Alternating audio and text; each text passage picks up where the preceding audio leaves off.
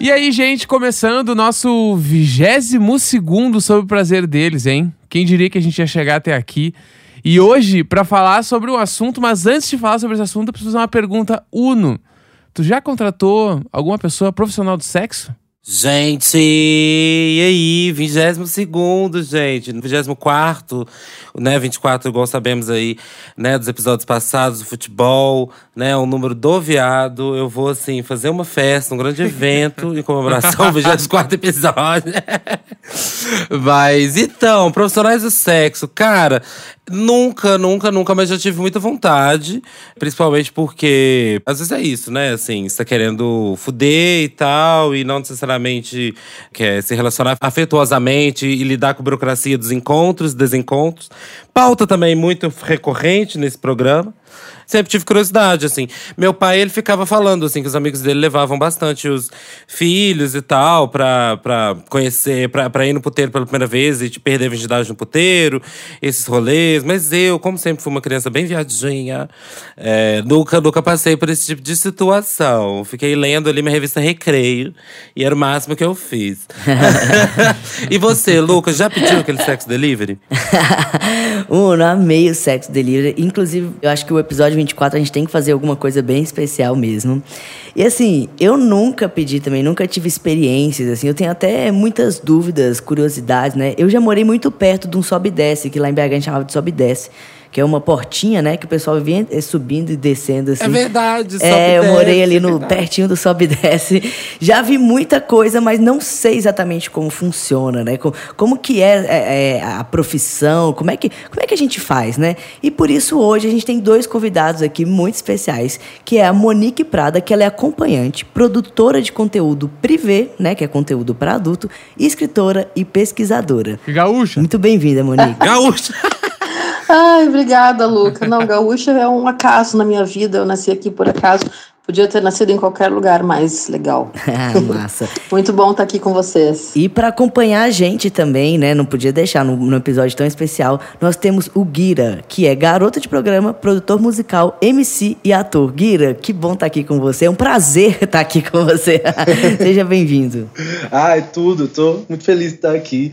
E antes de mais nada, salve as putinhas do centro de São Paulo. Ah, é isso, é isso, moda. Então, gente, eu passei por muitas, muitas fases da minha vida. Uma delas, inclusive, foi de trabalhar diretamente com profissionais do sexo, mas sempre tive do lado de lá da moeda, assim, entendendo as questões que envolviam politicamente a coisa e tal. Já cheguei, assim, a vivenciar mesmo, assim, ativamente o dia a dia de um puteiro em Belo Horizonte, inclusive, ali da região da Guaicurus. Pra quem conhece, não conhece Belo Horizonte, a Guaicurus é uma região boêmia, era uma região boêmia e virou uma região voltada para puteiros e afins. E aí estive presente na vivência desses ambientes durante muito tempo, assim. Mas sempre tive muita curiosidade, justamente porque, assim, né? Eu quero muito saber, em primeira coisa, assim, como que é, como que faz para contratar um garoto ou uma garota de programa, assim. A dúvida universal de todo mundo, né? e como abordagem, né? Assim, como é uma abordagem que também não seja é, paia e tal, nesse sentido. Ah, então, gente, também não tem uma maneira única, universal de conseguir encontrar uma puta ou contratar alguém, né? Como vocês mesmos colocaram, tem esses prédios de sobe e desce na Guaicurus, que é, é uma zona bem interessante, acho que é a maior zona nesse modelo da América Latina, né?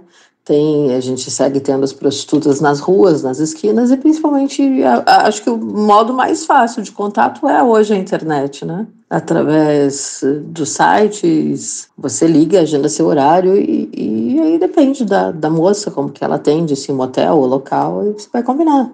Moça ou moço, né? Tem nichos, assim, no sentido de, por exemplo, Márcia Peladinha.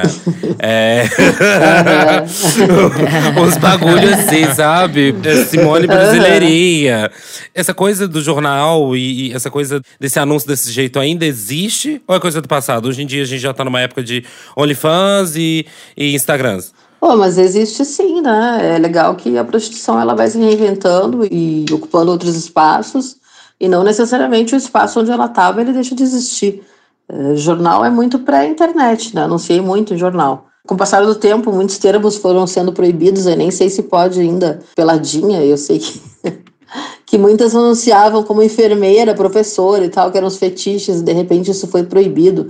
Nem sei que tipo de lei, pelo menos aqui em Porto Alegre, na né, Zero Hora, passou a ser proibido esse, essa coisa de usar profissões e tal, é bem engraçado, né? Mas o jornal segue funcionando, eu não uso mais o jornal, na verdade eu não tenho anunciado nem site, eu uso as minhas redes, Instagram, Twitter, Facebook, para eventualmente agendar com alguém, mas segue existindo, imagina. Os jornais mais populares acho que tem bastante saída para esse tipo de anúncio, né? Para o pessoal saber quem é que está no sobe e desce.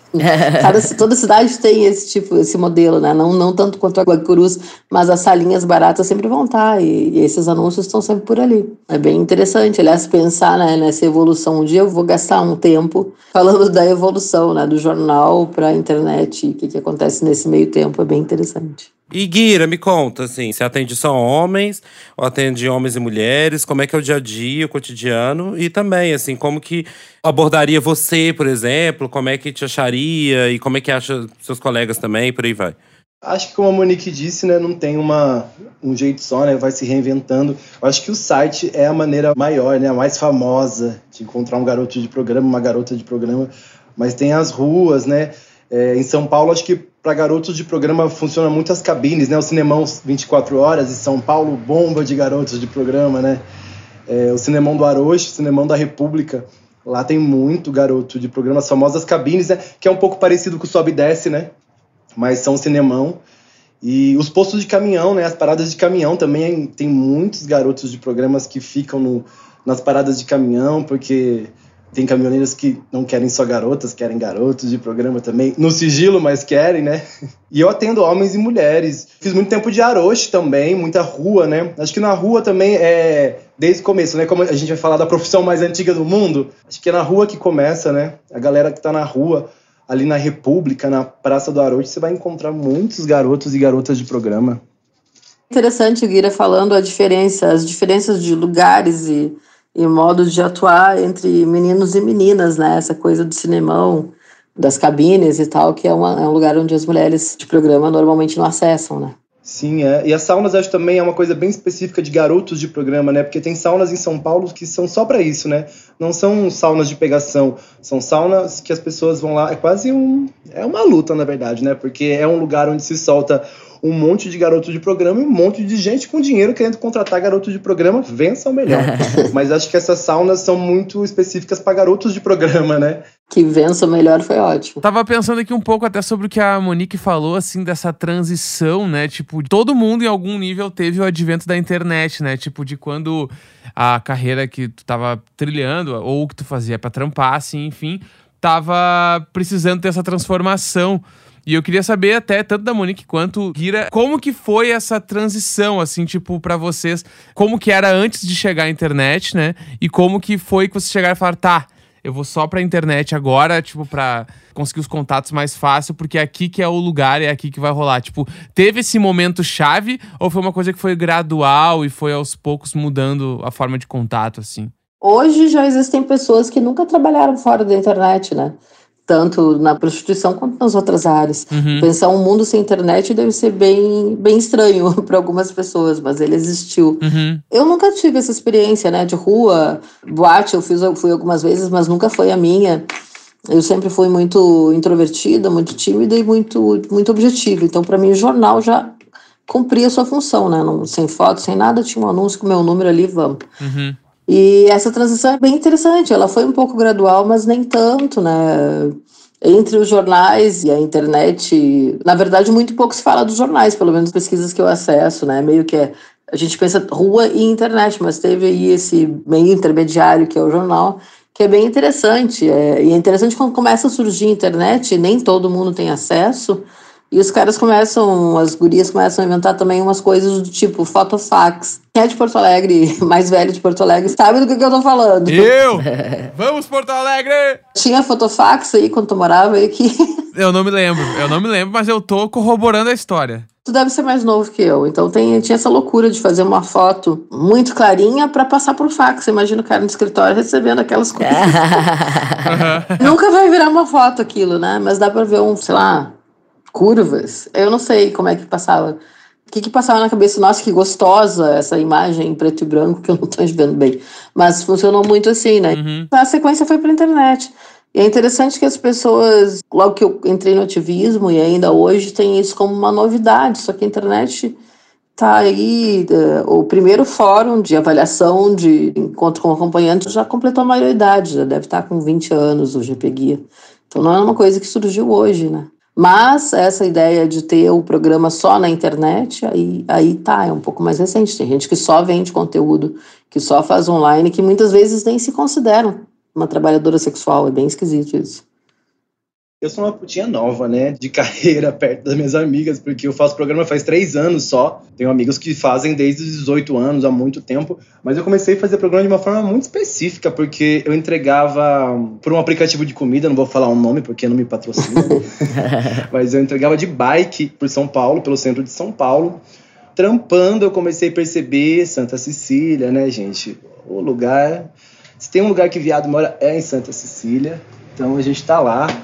E aí, entregando, eu comecei a perceber que começou a rolar um, uns olhares, umas coisas, né? Convites, e aí, deixa eu te mamar aqui. Se eu estiver falando muito palavrão, gente, vocês me Não, falam. ele é 100% liberado. Pode falar o que quiser. Pode falar, amor, pode Uh! ficar tranquilo. Não libera, hein? Ó, hein? Não libera.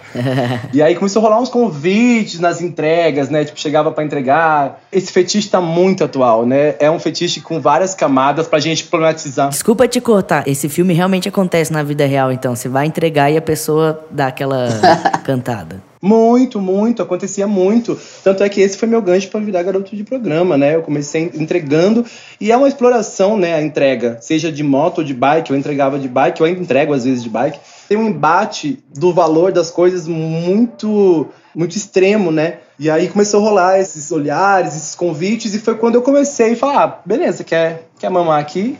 Tanto.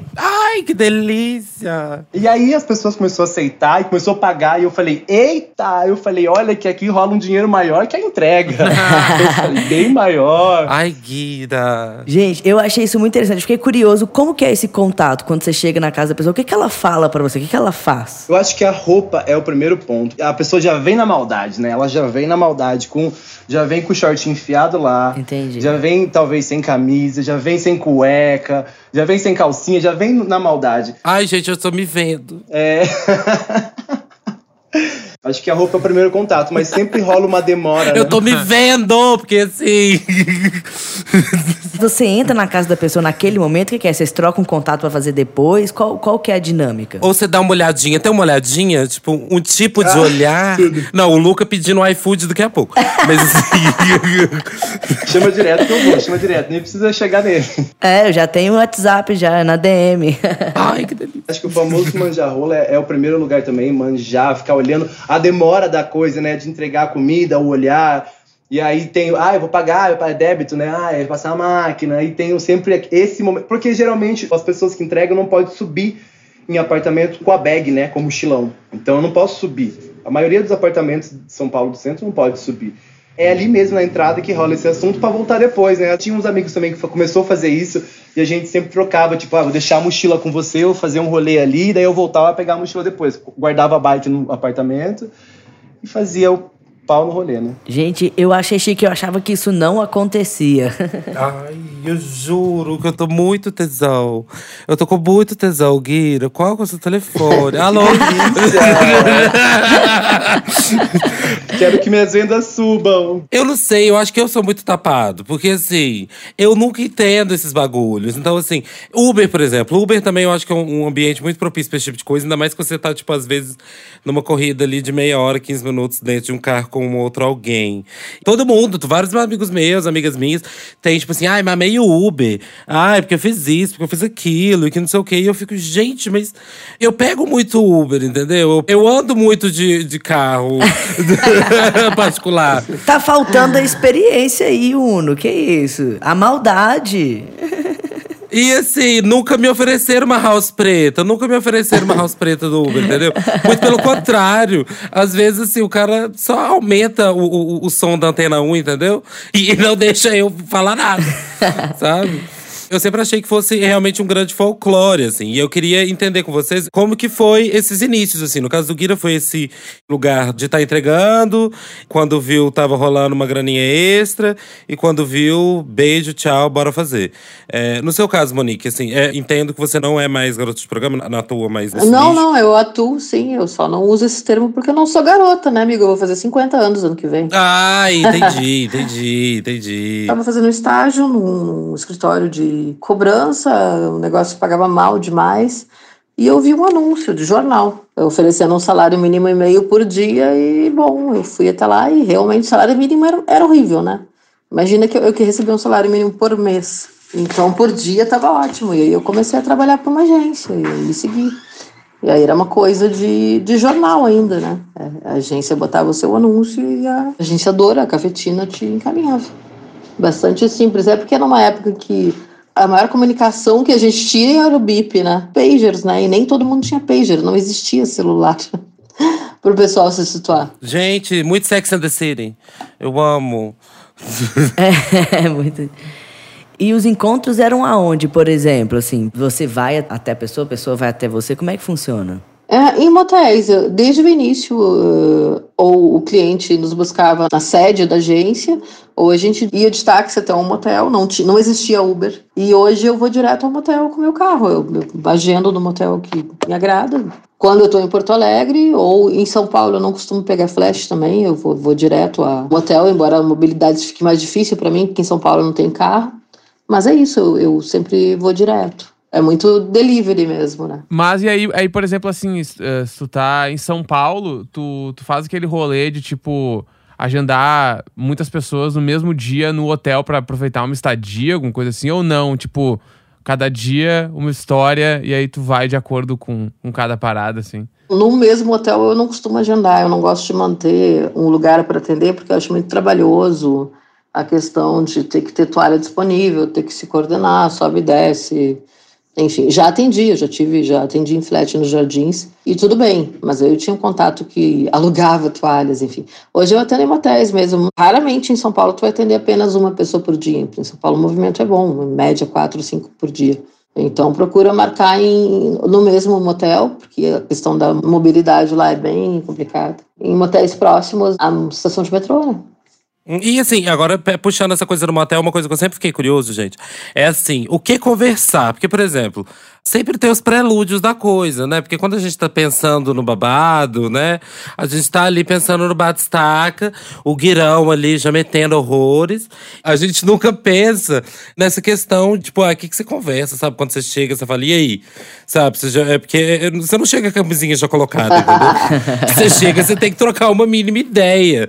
Assim, as pessoas trocam ideia ideia, sei lá, falam do trabalho? O que, que as pessoas falam? Ou o que, que vocês puxam de conversa normalmente, assim?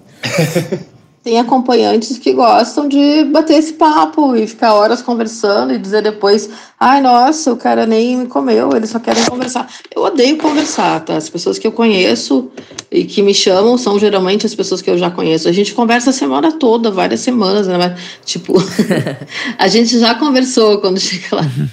Eu, eu prefiro conversar depois, mas não sei. Você é mais focada no trabalho, então, né? Chega, quer realizar o, o trabalho e depois. Não, eu sou mais focada em sexo. Eu não vou chamar isso de trabalho nesse caso, né?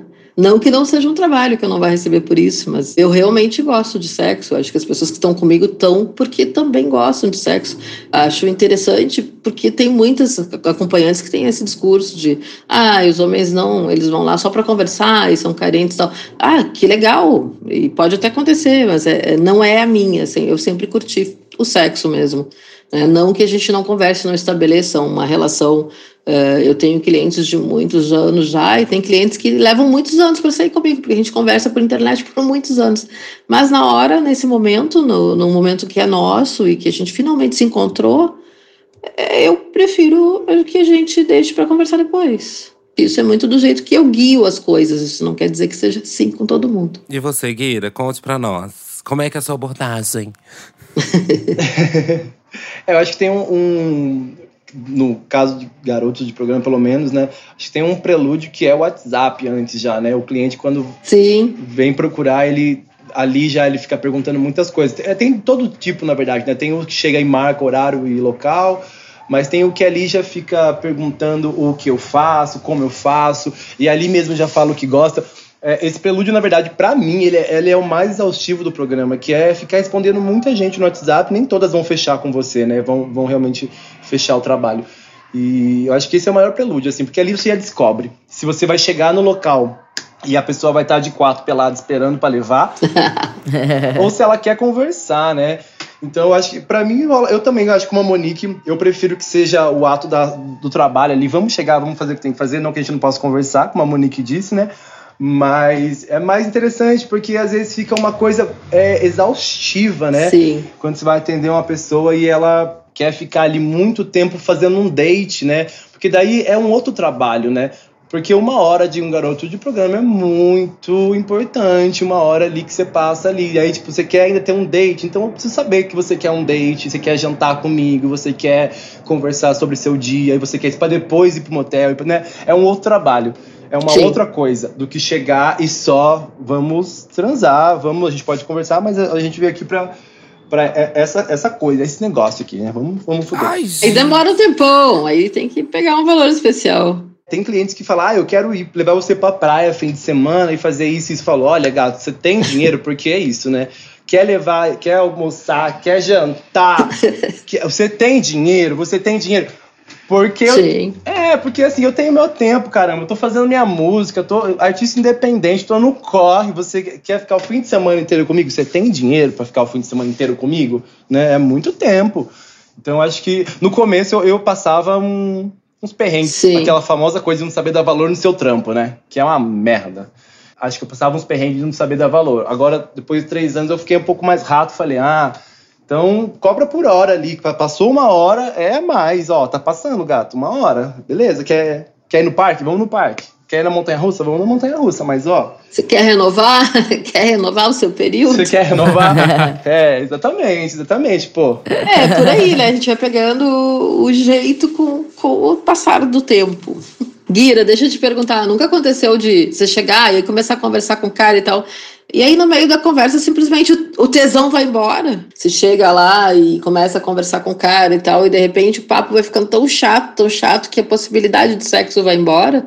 Comigo, às vezes, já aconteceu isso. Então, eu prefiro, por exemplo, não buscar o cliente no hotel e direto para o motel. Sim, já, já aconteceu. E quando acontece isso, é muito chato, porque às vezes o cliente ele quer conversar e ele ainda tá no tesão. A conversa é chata porque, né, às vezes começou a ficar chato porque não tá batendo nas coisas que você conversa, nas suas ideologias. Uhum. Às vezes é um cliente muito preconceituoso, vai votar naquela vai votar, não vai votar no Lula, vai votar em outra pessoa. e você ouve aqui você fala, eita porra, ai, caralho. E aí chega um momento que acabou o clima. Acabou, mas aí é aquilo, né? Trabalhar aquela cabeça de profissional do sexo de falar assim, tô conversando, mas daqui a pouco vou ter que entrar em ação ali no momento, dar uma desligada aqui. Antes senão... que não tenha mais possibilidade. É isso, né? Aí o cliente vai querer isso, vai falar, não vou é, mais. Desculpa, agora, acabou vou... o clima, você é muito chato. Seu tempo passou, vou embora. É, exatamente. Mas é, é complicado. E o Guilherme, tu falou ali sobre, tipo, essa história meio perrengue das coisas. Então eu queria apertar para vocês de perrengues que já rolaram e coisas muito inusitadas, assim, tipo, quais foram as coisas mais perrengue e histórias que vocês têm dessa trajetória toda aí? Nunca tive grandes perrengues. Mas já teve aquele cliente chato pra caralho? Que pediu umas coisas malucas? Não, eu, tinha um cliente, é, tem sim, que, que eu saí com ele algumas vezes, várias vezes. É, eu sempre cobro assim, tá? Eu cobro um valor para o meu período de uma hora e meia e eu, eu estico até dois períodos seguidos, mas o cara tem que me dizer o que, que ele vai querer antes, porque eu preciso me programar. É, nem é por questões de que eu tenha muito compromisso, eu preciso saber o que, que vai acontecer. para eu saber o que eu posso fazer e, sei lá, calcular um trecho, uma quantidade de paciência o suficiente por período. E eu tinha um cliente que ele era fissurado em extraterrestres, essa coisa de OVNIs e tal. E ele me achava muito especial. Eu escrevi sobre ele. Aí chegou um, um, momento em que ele me. Eu comecei a entender e, e, ele verbalizou mesmo que ele achava que eu era uma, um ser híbrido, uma, uma mistura entre um ser uma uma, uma, uma pessoa claro né que depois que ele se revelou que, que ele revelou essa impressão a meu respeito a gente saiu duas vezes né não deu eu, eu, eu acho que eu sou humana mesmo Não sei se ele tava procurando alguém pra procriar, talvez ele fosse um sexo, sei lá. Mano, que brisa. É, essa foi, acho que foi, não era uma experiência tensa, mas uma experiência bastante à parte, né? Tipo, era uma paranoia meio grande, O talvez. que a gente faz é de outro mundo. É, sou de, é, eu acho que eu sou. Enfim, somos de outro mundo, né?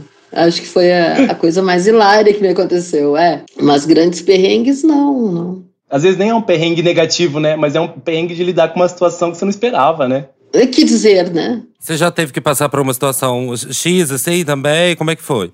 Ah, eu acho que tem uma coisa assim, antes de tudo, eu acho que ser profissional do sexo tem uma coisa que é, a gente vive numa sociedade que a gente não fala sobre sexo. Sim. A gente, Malemar vai falar então sobre fetiche sexual, né? Tá lá embaixo essa, pauta, então. Quando tem uma pessoa que vai contratar um profissional do sexo, ela tá ali para soltar todos, talvez, os demônios dela, ou né, todos os desejos, então você vai se deparar com muita coisa. E às vezes os perrengues são esses, né? Já tive cliente que fazia parto na banheira, então ele queria fazer um parto e estava muito ligado com o mundo do fish, né? Então ele arrancava um bebê do, do ânus e fazia um parto enquanto batia punheta. Então são essas ações que não é um fetiche meu, mas aí eu chego lá, tem uma pessoa que quer fazer um parto, que o fetiche dela é fazer um parto. E aí, eu, oi, como que eu lido com isso, né? Como que eu vou ficar. é, como que eu vou entrar nesse fetiche dele, tá me contratando nesse lugar, ele quer realizar esse fetiche.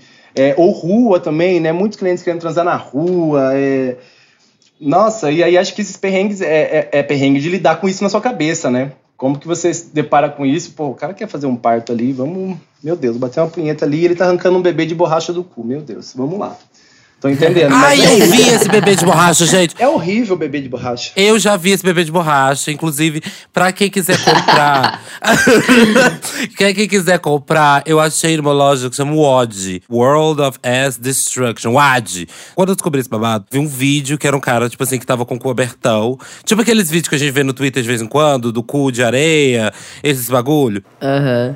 Aí, aí acaba que você, né, os olhos ficam ali observantes. E aí eu falei, deixa eu ver esse vídeo aqui. E aí, mano, sério, velho, do nada sai um bebê dildo de silicone do cu do cara. E eu fico assim, passada, passada com esse, com esse E tem rolê. vários bebês, tem vários bebês de vários tamanhos. É, né? bora. Dá pra você escolher quantos meses você vai ter, entendeu? Dentro desse, desse contexto.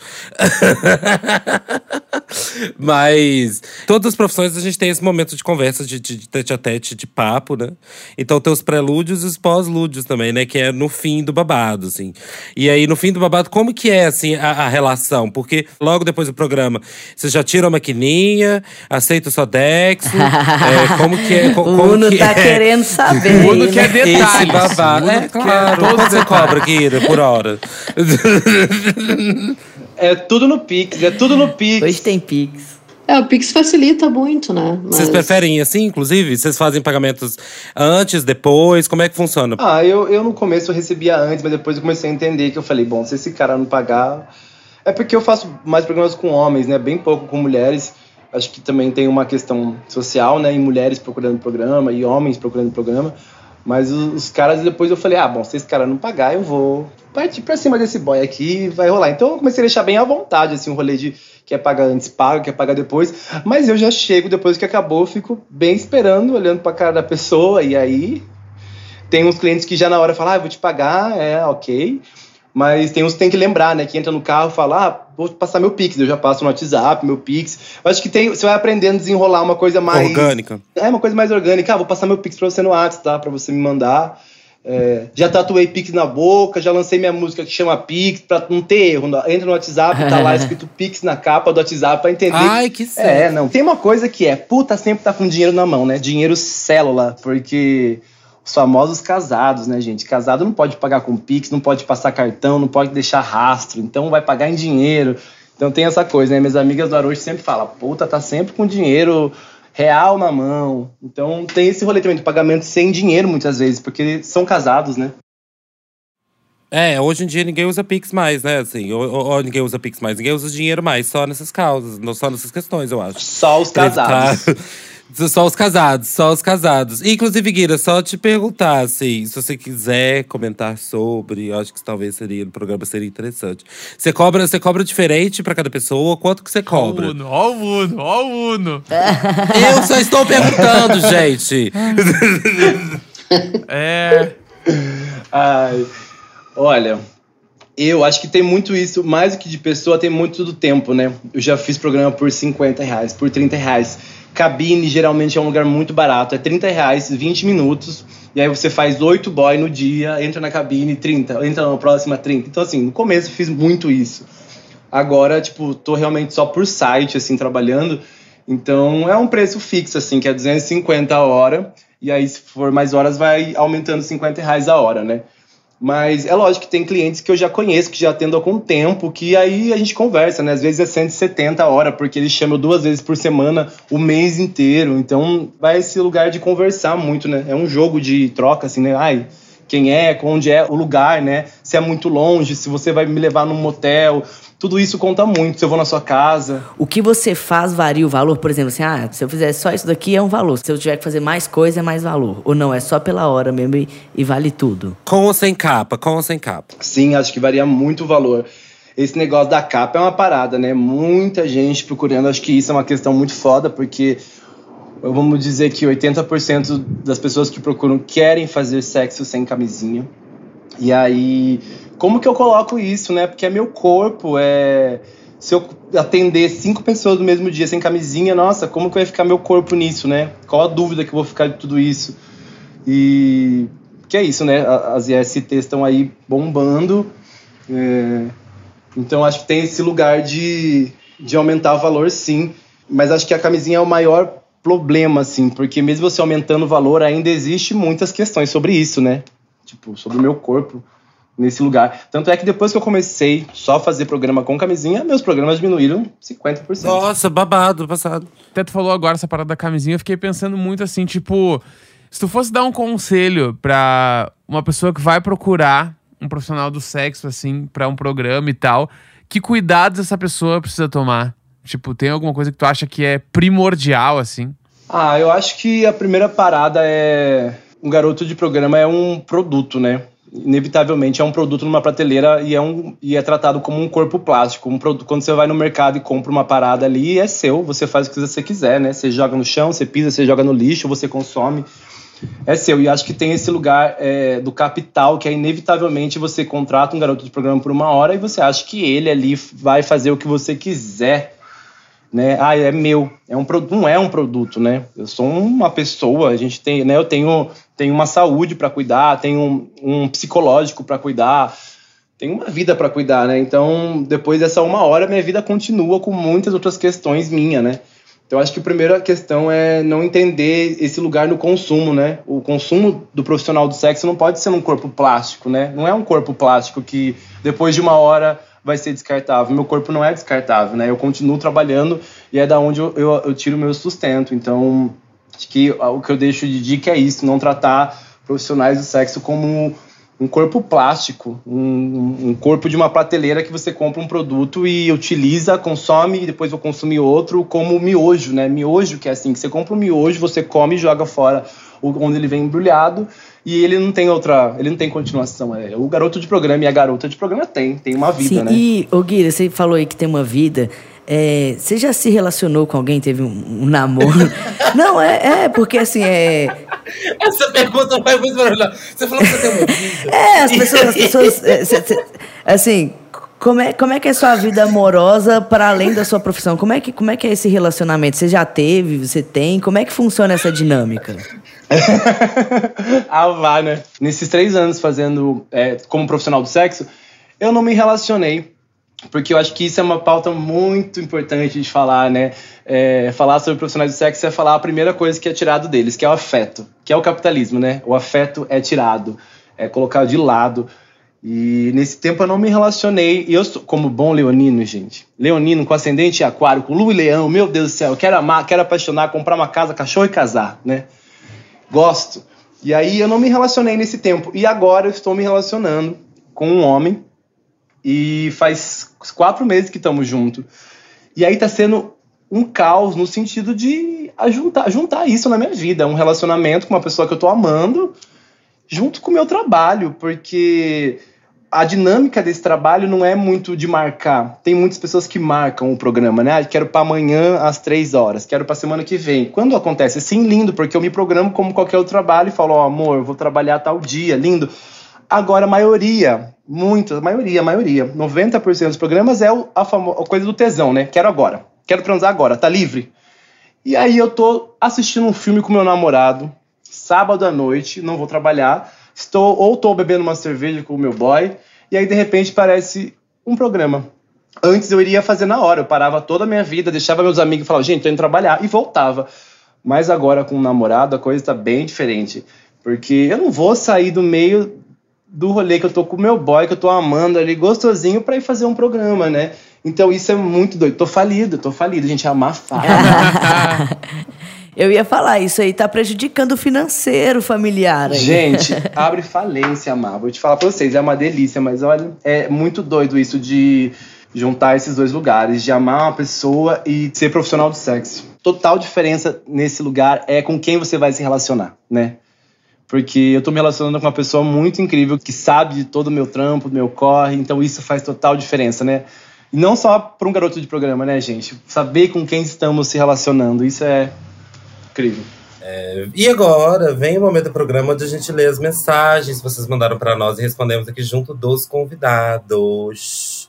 Para você mandar sua pergunta, tem um jeito certo de fazer, não é, Neco? Exatamente, é só mandar um e-mail para contato@centomesmo.com.br ou também pode mandar uma DM pra gente no arroba sobre prazer deles no Instagram, que vai, a gente vai encontrar essa mensagem de qualquer jeito, né?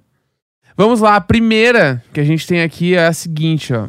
O preconceito que existe em torno da prostituição, como vocês lidam com isso? Vamos falar dos nossos amigos mesmo, né? Porque a galera de lá, a gente. Eu não tenho muitos amigos da galera de lá, né? Do outro lado lá. Acho que essa galera vai ser preconceituosa mesmo e vai tratar, né? De uma forma pesada. Mas falando da nossa bolha mesmo, né? O preconceito vem dos nossos amigos, de quem tá muito perto, né? Eu sou ator, sou MC, faço música. E as minhas músicas falam sobre isso, falam sobre fazer programa na noite de São Paulo. Então tá muito dado ali. Quando as pessoas ouvem minha música, elas vão olhar e vão falar: ah, ele é garoto de programa. Então acho que tem um preconceito vindo muito de perto, né? Dos seus amigos artistas. Eu até tuitei esses dias: experimente ser artista, virar garoto de programa e continuar fazendo arte e veja como seus amigos vão te tratar. Porque tem um rolê da energia, né? Ai, garoto de programa tem uma energia pesada porque transa com todo mundo e transar dá uma energia e aí ela energia aí troca a energia lá lá lá lá lá, lá da energia, não sei o que. Tô fudido, né, gente? Porque se eu falar de energia, cada um que eu transar, então eu peguei uma energia ruim, nossa, então é melhor eu vou ter que viver dentro de um centro espiritual para me curar de tudo isso. Então acho que esse é o ponto ápice assim do preconceito, porque é é tão colonizador isso, né? De tipo julgar na energia. Ah, é energia, é energia, é energia. Gente, é energia. Como assim? Então vou, a gente vai respaldar tudo na energia? Você faz sexo com muitas pessoas porque é seu trabalho, então sua energia é ruim, acabou, ponto final. E, né? A gente vai discutir o que depois disso, então?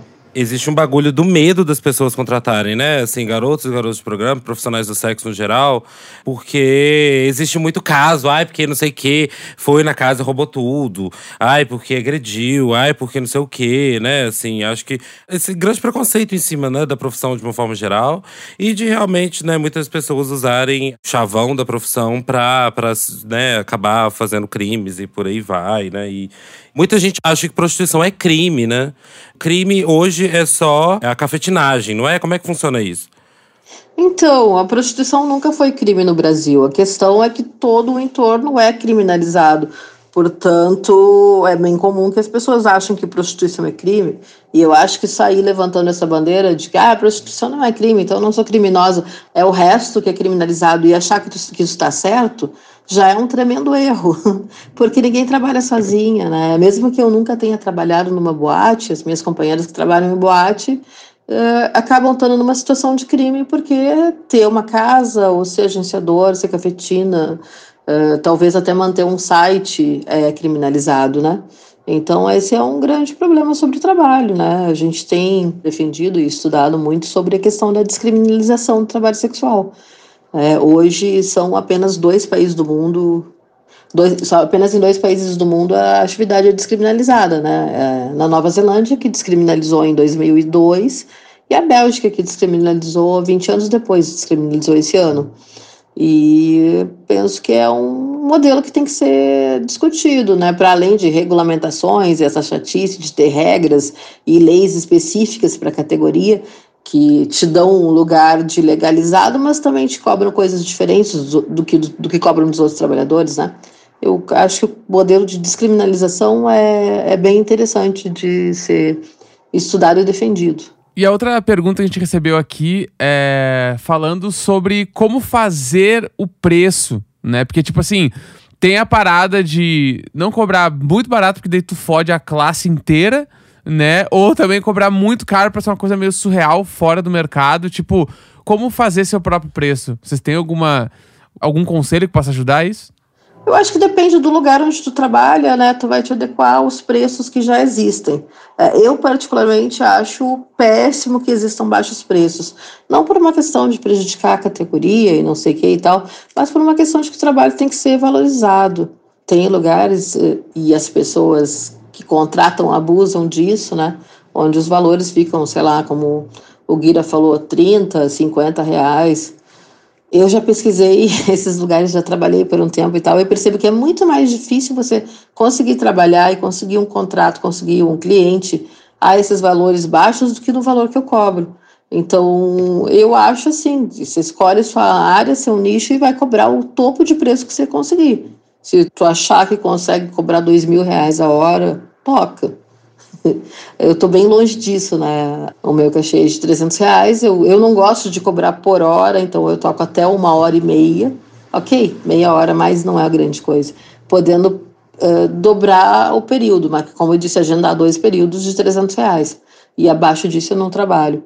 E acho que as pessoas não deveriam, mas eu também sei que cada pessoa tem sua situação, sua condição, seu modo de trabalhar, o tempo que quer ficar, enfim. Então é bem por aí.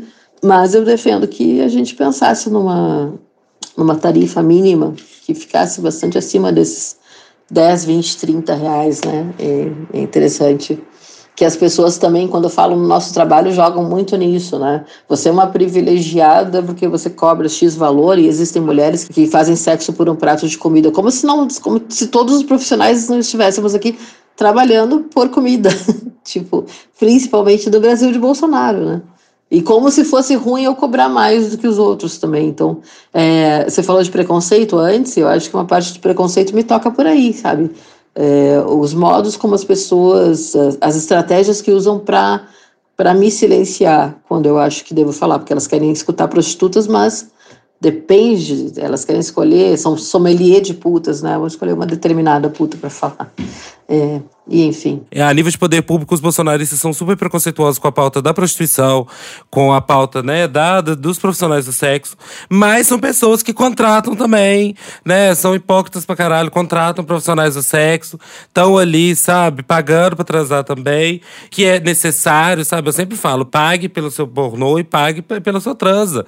E aí existe esse lugar dessa hipocrisia brasileira também de lidar com essa questão de uma forma às escondidas, né.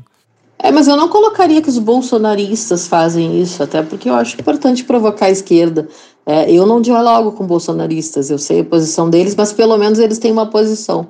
É, tipo, o, a gente tem o PL de criminalização da prostituição, né, do, da contratação de, de sexo, tramitando no Congresso. Ele está tramitando, ele foi apresentado pelo pastor João Campos, da extrema-direita, da bancada evangélica, mas ele usa argumentos uh, que as feministas radicais também usam. Aliás, ele se baseia para falar, para fazer o texto e cita no texto o fato de a Suécia ter criminalizado a contratação, um modelo feminista, enfim, tem um povo na esquerda que não está longe dos bolsonaristas, pelo contrário, nesse sentido, muito, principalmente no sentido da, do debate de gênero e o debate de sexualidade, que é aliado da bancada fundamentalista, que essa hipocrisia a gente tem que tratar, porque também dentro da esquerda profissionais do sexo são contratados. Não é só bolsonarista que contrata. E não tem nada de errado em contratar. Quando a gente fala, ah, bolsonarista contrata e não sei o quê, e aí não quer legalizar. Os caras de esquerda também.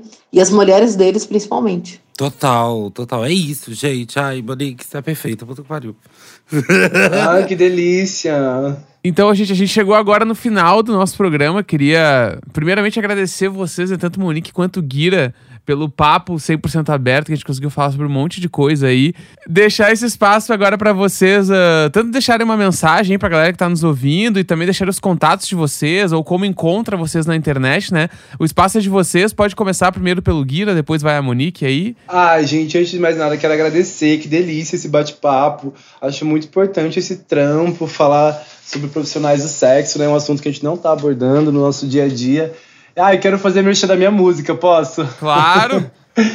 Gente, ouçam minha música, todas as plataformas, Guira tá aí, passem a palavra da prostituição pra frente, né? Esses dias meu amigo falou, ai, amigo, sua, minha mãe tá ouvindo sua música, ela tava indo pro culto ouvindo sua música. Eu falei, olha mãe, você tá ouvindo um garoto de programa cantar enquanto vai pro culto. Eu falei, é isso, gente, é isso. Ouçam minha música, Guira, tá aí nas plataformas. Meu Instagram é guira.pix, pra deixar já claro que é tudo no Pix, né? Então, é isso. Muito obrigado, gente. Muito, muito obrigado. Delícia. E uma palhinha da música, não vai rolar aí um, um, um trechinho? Ó, um momento muito importante da minha música. A primeira música que eu lancei, hein, que fala assim, ó. Estão dizendo por aí que eu tô ganhando grana fácil, embrasando com os casados, tô vendendo amor de fato, no meu corpo vem descendo vários quilos só de afeto. Vocês não estão entendendo, é um açougue papo reto. Muito bom, arrasou. E você, Monique, fala aí suas redes, fala aí seus trampos, fala aí como que as pessoas podem se acompanhar. Ah, então, Guris, queria, super agradecer esse convite surpresa, né? Quando eu vejo a Carol tá me chamando lá.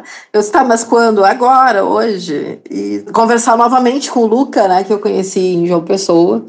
Queria agradecer muito e também lembrar as pessoas que me sigam nas redes sociais, principalmente no Instagram. Pode falar que, sei lá, eu tô estreando a minha conta no Privacy semana que vem. E lembrando de, sei lá, adquirir meu livro para conseguir pensar mais sobre o assunto. É isso. É isso, gente. É isso. A gente encerra esse programa com muito mais questões, mas é isso. Mande suas questões pra gente lá, que a gente vai respondendo pra vocês. E os recadinhos do Plim Plim. O seu prazer deles tem episódio novo toda quarta-feira. Pra você não perder nada, não esqueça de seguir a gente nas plataformas de streaming, principalmente a Globoplay. Mais algum recado, Luca? Gente, tem mais um recado também. Não esquece de seguir a gente nas redes sociais, né? O nosso programa que chama arroba Sob o Prazer Deles no Instagram e no Twitter é apenas arroba Prazer Deles. Além de seguir eu, o Uno e o Neco nas nossas redes sociais pessoais. É isso, pessoal. Um beijo pra vocês. Até semana que vem. Tchau, tchau. Beijo! Aê!